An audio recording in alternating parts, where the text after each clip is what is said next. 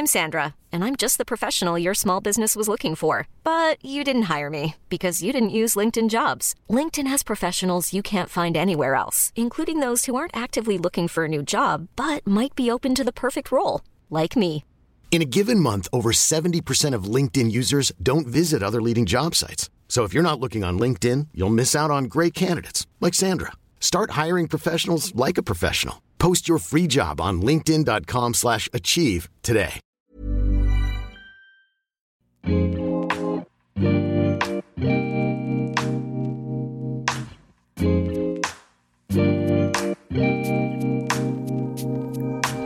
Bonjour à tous, bienvenue sur le comptoir de la psychologie, bienvenue pour ce nouvel épisode où on va parler de l'attachement.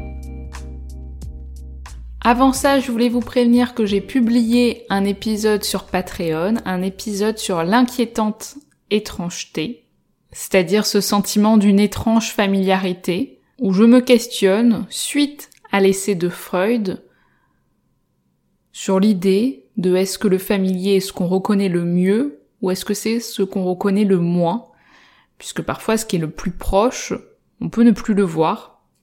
Et j'ai parlé justement dans cet épisode de la limite entre la maison, le familier et le différent, l'inquiétant. Donc pour écouter cet épisode exclusif, il faut pouvoir me rejoindre sur Patreon. Le lien est à chaque fois dans les notes du podcast. Donc déjà, merci à tous ceux qui viennent, qui contribuent, qui me soutiennent chaque mois. Et c'est pour ça que pour moi c'est important de vous remercier en vous proposant du contenu exclusif. Voilà, parenthèse fermée, on retourne à l'attachement, le nouveau sujet sur le podcast pour cette semaine. Je voulais vous parler de l'attachement puisque, alors déjà c'est quand même un sujet dont beaucoup de personnes me parlent. Je vois en plus que c'est parlé absolument partout, dans les médias, dans l'éducation, dans le rapport aux autres, aux histoires d'amour, d'amitié, etc. Et vous savez depuis quand on parle de l'attachement? C'est intéressant parce que historiquement, on parle de l'attachement depuis la Seconde Guerre mondiale. Donc en référence avec ce besoin du proche, de la sécurité, de se retrouver. J'espère que vous allez bien m'entendre parce qu'il y a un petit oiseau qui fait du bruit dehors et même si j'ai fermé la fenêtre, j'ai l'impression que je l'entends encore. Bon, il y a pire, hein, mais voilà, j'espère que ça va pas gêner votre écoute.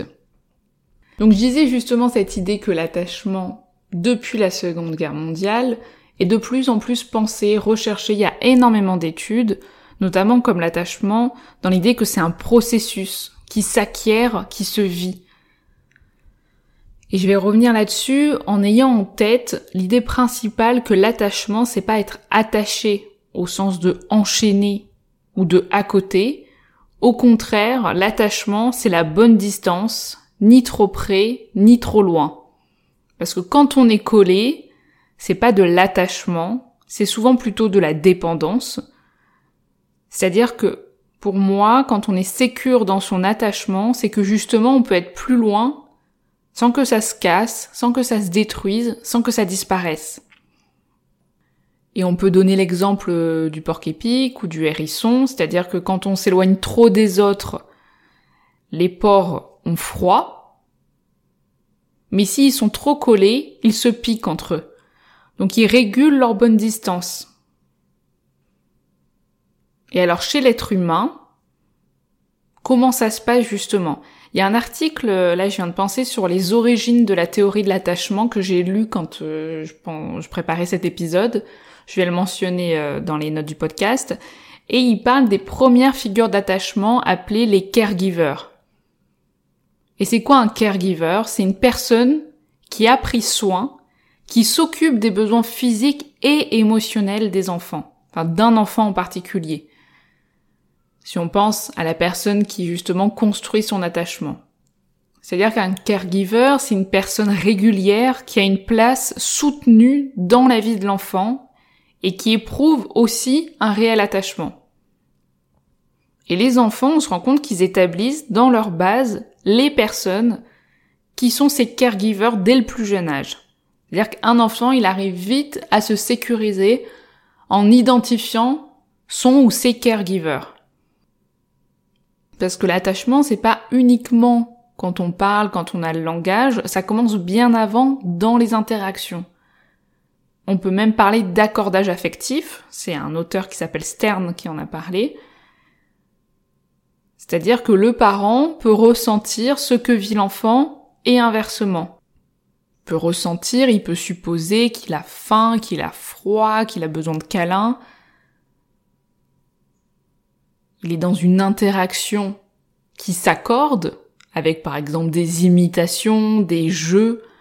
Quand vous voyez quand on dit à un bébé euh, oh et que l'enfant y répond oh ou alors je fais bouh et l'enfant éclate de rire. Vous voyez ça c'est quelque chose qui s'accorde en fait. On, imite, on répond même avant le langage par des petits sons, par des rires, par des regards, il y a un petit jeu comme ça. Et ça, ça commence déjà à participer au premier pas vers l'attachement. Et d'ailleurs, les parents, au début, c'est souvent qu'ils parlent beaucoup avec le on, on, euh, on, le pronom, c'est-à-dire ils s'incluent dans ce que vit l'enfant. Oh bah tiens, on a eu du mal à prendre le biberon ce matin. Ah bah tiens, là on veut un câlin, il me semble. On a été bien malade cette nuit quand on parle au médecin. Et donc un enfant qui grandit, c'est un enfant qui va être sensible à ce qui se passe dans son environnement, comment les autres réagissent, comment les autres interviennent autour de lui, comment ils sont présents. Et tous ces moments vont constituer une base pour l'enfant, avec des moments de partage, d'absence, de retrouvailles, d'affection, de crainte. Et l'enfant va vivre justement tous ces moments-là et ça va faire un certain nombre d'expériences que l'enfant va pouvoir intégrer, se représenter, pour pouvoir après se dire, tiens, quand je pleure, j'ai l'impression qu'on vient souvent me voir pour me réconforter. Quand je joue avec tel objet, ça fait rire tout le monde. Mais aussi, quand telle personne part, elle revient en fait. Alors il y a eu énormément de théoriciens qui se sont penchés sur l'attachement, notamment Spitz, qui est psychiatre et psychanalyste, bon qui est plus de ce monde hein, aujourd'hui, mais c'est intéressant parce qu'il va raconter le syndrome de l'hospitalisme.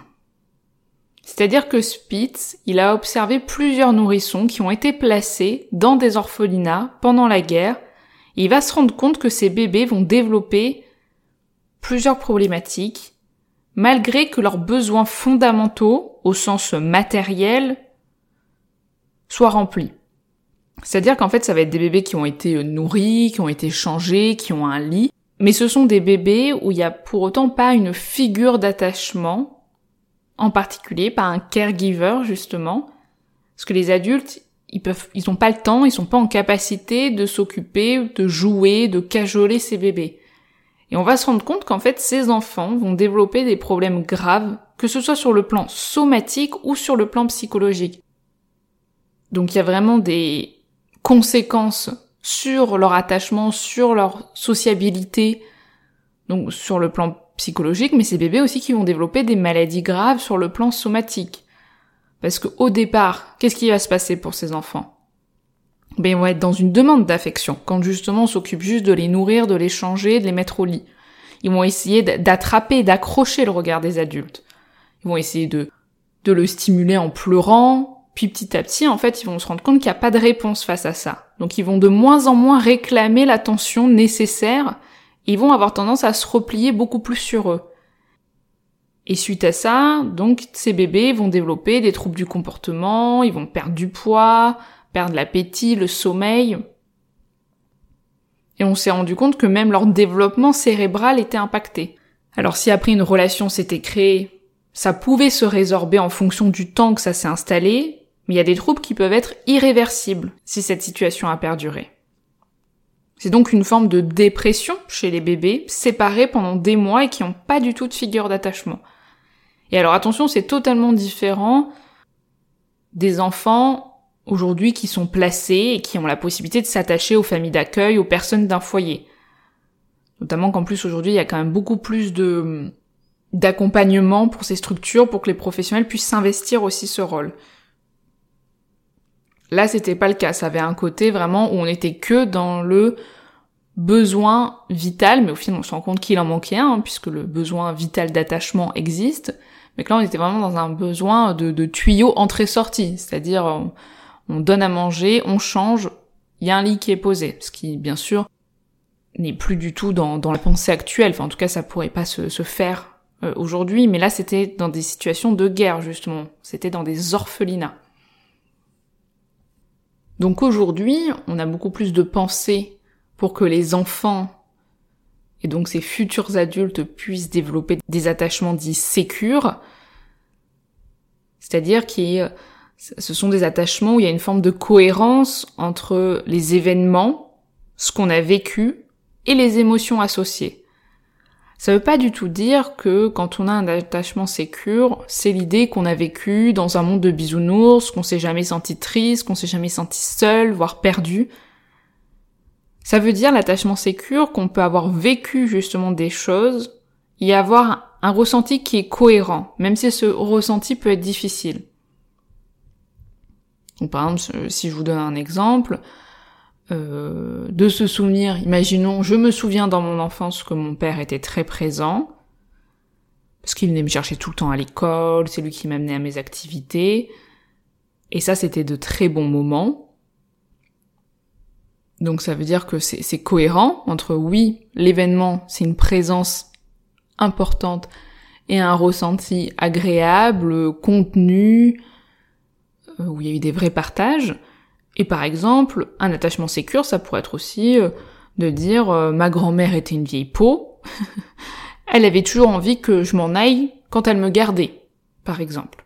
Donc là aussi, c'est assez euh, sécure parce que la représentation du souvenir passé, ce qu'on se dit dans l'après-coup, est relié à ce sentiment-là. Et cet après-coup va être très important pour penser son attachement, c'est-à-dire que c'est cohérent. Je me dis pas, bah ma grand-mère était une vieille peau, elle a jamais voulu de moi, et pour autant, euh, qu'est-ce que je l'aime, qu'est-ce que j'aime passer du temps avec elle, alors qu'elle est toujours dans cette forme de rejet, vous voyez? Donc quand on est dans un attachement euh, sécurisant, un attachement plutôt sain, qui fonctionne bien, ça nous permet d'aller vers les autres, ça nous permet d'aller vers l'extérieur. Même le petit bébé qui se constitue son attachement, au début il va être très angoissé si le parent disparaît, s'il ne le voit plus. D'ailleurs, il a souvent peur hein, de l'étranger. Hein. Vers huit mois, par exemple, c'est souvent difficile de prendre un enfant dans les bras qu'on connaît pas bien. Ça dépend encore une fois hein, des enfants. Il y en a qui sont plus ou moins sociables. Ça dépend aussi si les enfants sont plus habitués à être, pardon, dans des environnements comme la crèche. En tout cas, il y a des âges comme ça où il y a un petit peu plus peur de l'étranger, notamment donc vers huit mois, où l'enfant va plus chercher son père, sa mère, sa, figure d'attachement. Et petit à petit, l'enfant va se sécuriser, se rendre compte que quand même, même si le parent n'est pas là, en fait, il n'a pas disparu. Il peut revenir. Donc à un moment, ça va être possible pour le bébé d'être dans une autre pièce, de ne pas avoir ses parents, parce qu'il se sentira de plus en plus sécure dans son attachement. Il va de plus en plus internaliser que l'autre existe quand même. Et ça peut prendre plus ou moins du temps en fonction de chaque enfant, de chaque histoire. Donc au début, il y a une forme de collage entre le bébé et son parent. C'est d'ailleurs ce qui permet le maintien euh, en vie, hein, la survie. On a besoin des autres en tant que nourrisson pour vivre. Hein. On est d'une des rares espèces où euh, si on pose un bébé euh, seul dans la forêt, il va pas arriver à se lever, à aller chercher à manger, etc. Par rapport à d'autres animaux. Et après, l'attachement, c'est justement ce qui va permettre aussi de ne pas être collé. Au contraire, ça sera la possibilité d'exister ailleurs en étant convaincu que le lien, notamment avec sa figure d'attachement, est toujours présent. Donc parfois, il y a des attachements qui ne fonctionnent pas aussi bien, et ça, ça peut être chez tout le monde.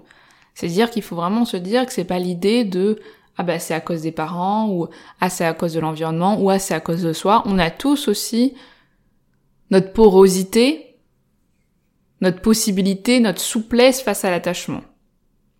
Il faut savoir qu'en plus les bébés, les enfants, ce sont comme des éponges. Donc l'attachement va aussi se constituer suite à cette absorption. C'est-à-dire, forcément, l'enfant va intégrer l'idée de est-ce que les autres sont disponibles pour lui, est-ce que ma figure d'attachement est stable, compréhensible, identifiable, ou est-ce qu'elle est totalement imprévisible? Et encore une fois, est-ce que moi je peux me stabiliser, me rassurer face à cette figure d'attachement? Donc vous voyez que c'est vraiment une rencontre entre plusieurs facteurs qui va favoriser ou plutôt inhiber l'attachement. D'ailleurs, vous avez dû écouter euh, l'épisode sur la protection de l'enfance, qui justement pourrait être aussi un regard sur euh, l'attachement. Et Nunzio en parle, c'est-à-dire la notion aussi d'imprévisibilité du parent. Et que par exemple, dans la maltraitance, cette notion-là est à avoir en tête parce que la maltraitance c'est pas justement un ras-le-bol du parent parce qu'on a passé une journée euh, terrible et on n'est plus en capacité d'entendre l'enfant, ou on est plus irritable, ou même certains qui peuvent mettre une claque euh, qui vient comme ça, parce qu'il y a un débordement suite à plusieurs événements. Ça veut pas dire que c'est ok, mais en tout cas que ça peut arriver. C'est pas ça la maltraitance. En tout cas, quand c'est isolé à certains moments donnés, la maltraitance c'est aussi pris dans cette notion d'imprévisibilité qui est centrale. C'est-à-dire que ce qui est très compliqué pour un enfant, c'est lorsque le parent, donc sa figure d'attachement, est imprévisible. Tout peut bien se passer au petit-déj, il y a plein de bisous, plein de câlins, de rires, et euh, d'un coup, euh, on tourne la tête et puis les tartines, elles volent en éclats et c'est le chaos, ça explose sans qu'on puisse identifier la raison qui a fait que tout a débordé. Ou alors, euh, on se sent très écouté, très accompagné, on fait beaucoup de choses par exemple avec son parent, et d'un coup, celui-ci euh, disparaît pendant des jours et on n'a aucune nouvelle. du coup, l'enfant est très inquiet, ça, ça peut arriver aussi, dans des situations de maltraitance. Et donc l'enfant, le bébé, va rester en état euh, d'alerte, puisque rien ne peut être stable, tout peut être en mouvance, et ça, ça va créer des vécus anxieux. Et ces ressentis, ces vécus, ça peut être un facteur de risque, ça l'est même souvent, pour la construction d'une sécurité affective et donc d'un attachement dit sécure pour la suite. Parce qu'encore une fois, ce qui a d'important, c'est de se dire que l'attachement, quand il va bien pouvoir exister, quand il va bien pouvoir se façonner, c'est cette idée que va pouvoir se déployer l'intersubjectivité. C'est-à-dire cette zone entre soi et les autres. Donc un attachement qui peut permettre qu'on soit tourné plutôt vers l'extérieur. Donc que ce soit dans nos relations, mais aussi dans sa possibilité d'investir le monde environnant. Et l'attachement sécure, ça veut pas dire qu'on est euh, insensible, qu'on ne souffrirait pas d'une séparation, d'une rupture, d'un éloignement. Bien sûr que si. Mais ça veut dire qu'on peut être en grande difficulté face à ça, et qu'en même temps, on peut retrouver des ressources, parce que quand l'autre part, on ne disparaît pas. Quand l'autre n'est plus là, on peut encore exister, on peut encore investir. Donc lors d'une rupture, il y a des émotions par exemple qui sont associées qui peuvent être très difficiles, mais ça remet pas en cause notre nous, notre soi, notre monde interne. C'est pas l'autre qui est garant de notre existence. Vous voyez? Donc j'espère que vous allez arriver à avoir un petit peu en tête cette idée, enfin peut-être que vous l'aviez déjà, mais que l'attachement, c'est plutôt pouvoir s'éloigner que devoir être collé. Et surtout que les figures d'attachement peuvent être multiples on peut s'attacher à d'autres adultes, pas forcément à ses parents biologiques, suivant les situations. Parce que c'est vrai que j'aimerais bien dire aussi qu'il y a, je trouve qu'il y a beaucoup de théories d'attachement qui peuvent être culpabilisantes, euh, notamment avec l'idée que seule la mère devrait être présente à temps plein pour le bon développement du bébé. D'ailleurs, Speed se remettait bien en cause le travail des femmes, Bolby aussi, c'est-à-dire qu'il avait tendance à un peu trop insister sur le besoin de la mère. Et aujourd'hui, on peut le remettre en question. C'est-à-dire qu'il faut pas oublier que c'est une époque quand on a commencé à parler de l'attachement, où on avait bien envie que les femmes restent au foyer, donc le meilleur moyen qu'elles y restent, c'est de leur dire que leur enfant, pour qu'il se développe bien, leur besoin primaire, c'était qu'elle soit là au quotidien. Donc n'oubliez pas toujours de critiquer même une théorie qui est généralisée, il faut pouvoir se l'approprier. Il faut pouvoir la remettre en question, il faut pouvoir la remettre dans un contexte, etc. Donc en effet, de mon côté, je perçois l'attachement comme un besoin primaire, mais celui-ci n'a pas l'obligation d'être sur la figure maternelle mais qui a besoin de, de figures, de caregiver du début, et même pour la vie, de, de, se sentir regardé, écouté, accompagné avec des personnes qui sont stables, qui ont un regard bienveillant, qui ont aussi un attachement bienveillant, clairement c'est une vraie ressource dans la vie. C'est une vraie accroche sécure pour un bon développement. Parce que l'attachement, ça va permettre aussi le processus de l'identification, qui fait partie donc de ce processus d'attachement, c'est-à-dire qu'on a besoin de s'identifier, de s'accrocher à ces figures prévisibles, sécurisantes, contenantes, aimantes, pour se projeter, se percevoir dans la vie, dans quelques années, en tant qu'adulte. Et ce qui est problématique, c'est justement les enfants parfois qui s'identifient à des figures qui se voient euh, comme des déchets, des figures imprévisibles, maltraitantes. Donc ça peut arriver dans des situations où justement on est dans un environnement soit donc euh, malveillant, mais aussi soit avec euh, des figures d'attachement qui vivent des choses extrêmement compliquées et pour lesquelles c'est difficile de s'identifier en tant qu'enfant.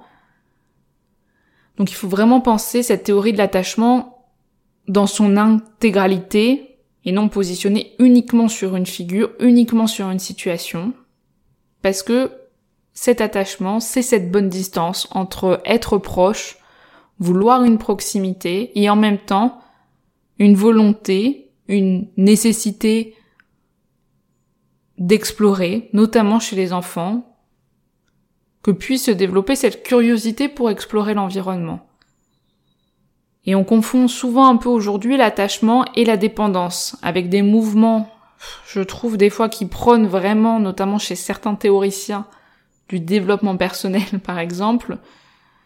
Euh, des fois je vois des articles ou des phrases dans l'idée de faites que les choses par vous-même, n'attendez rien des autres, dans une envie d'un combat individuel d'indépendance qui floute notamment les besoins nécessaires et qui sont plus un, un hymne à l'individualité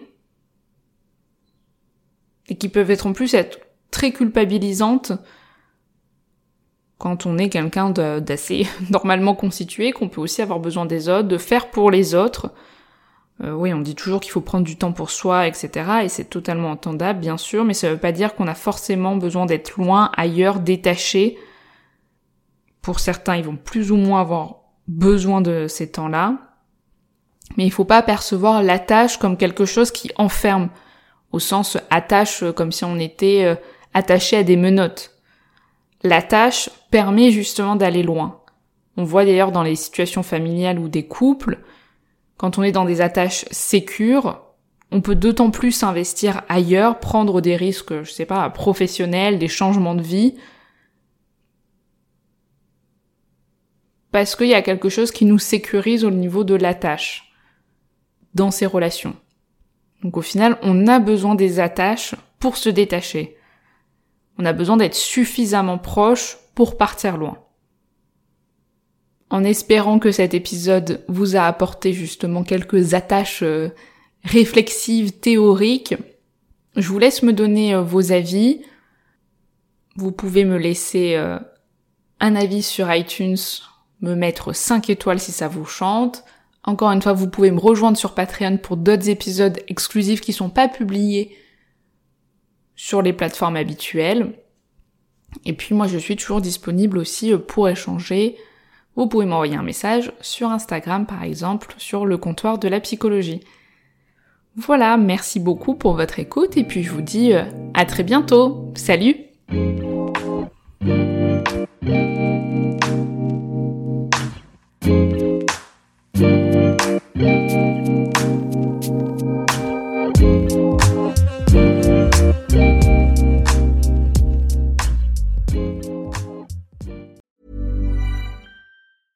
Planning for your next trip?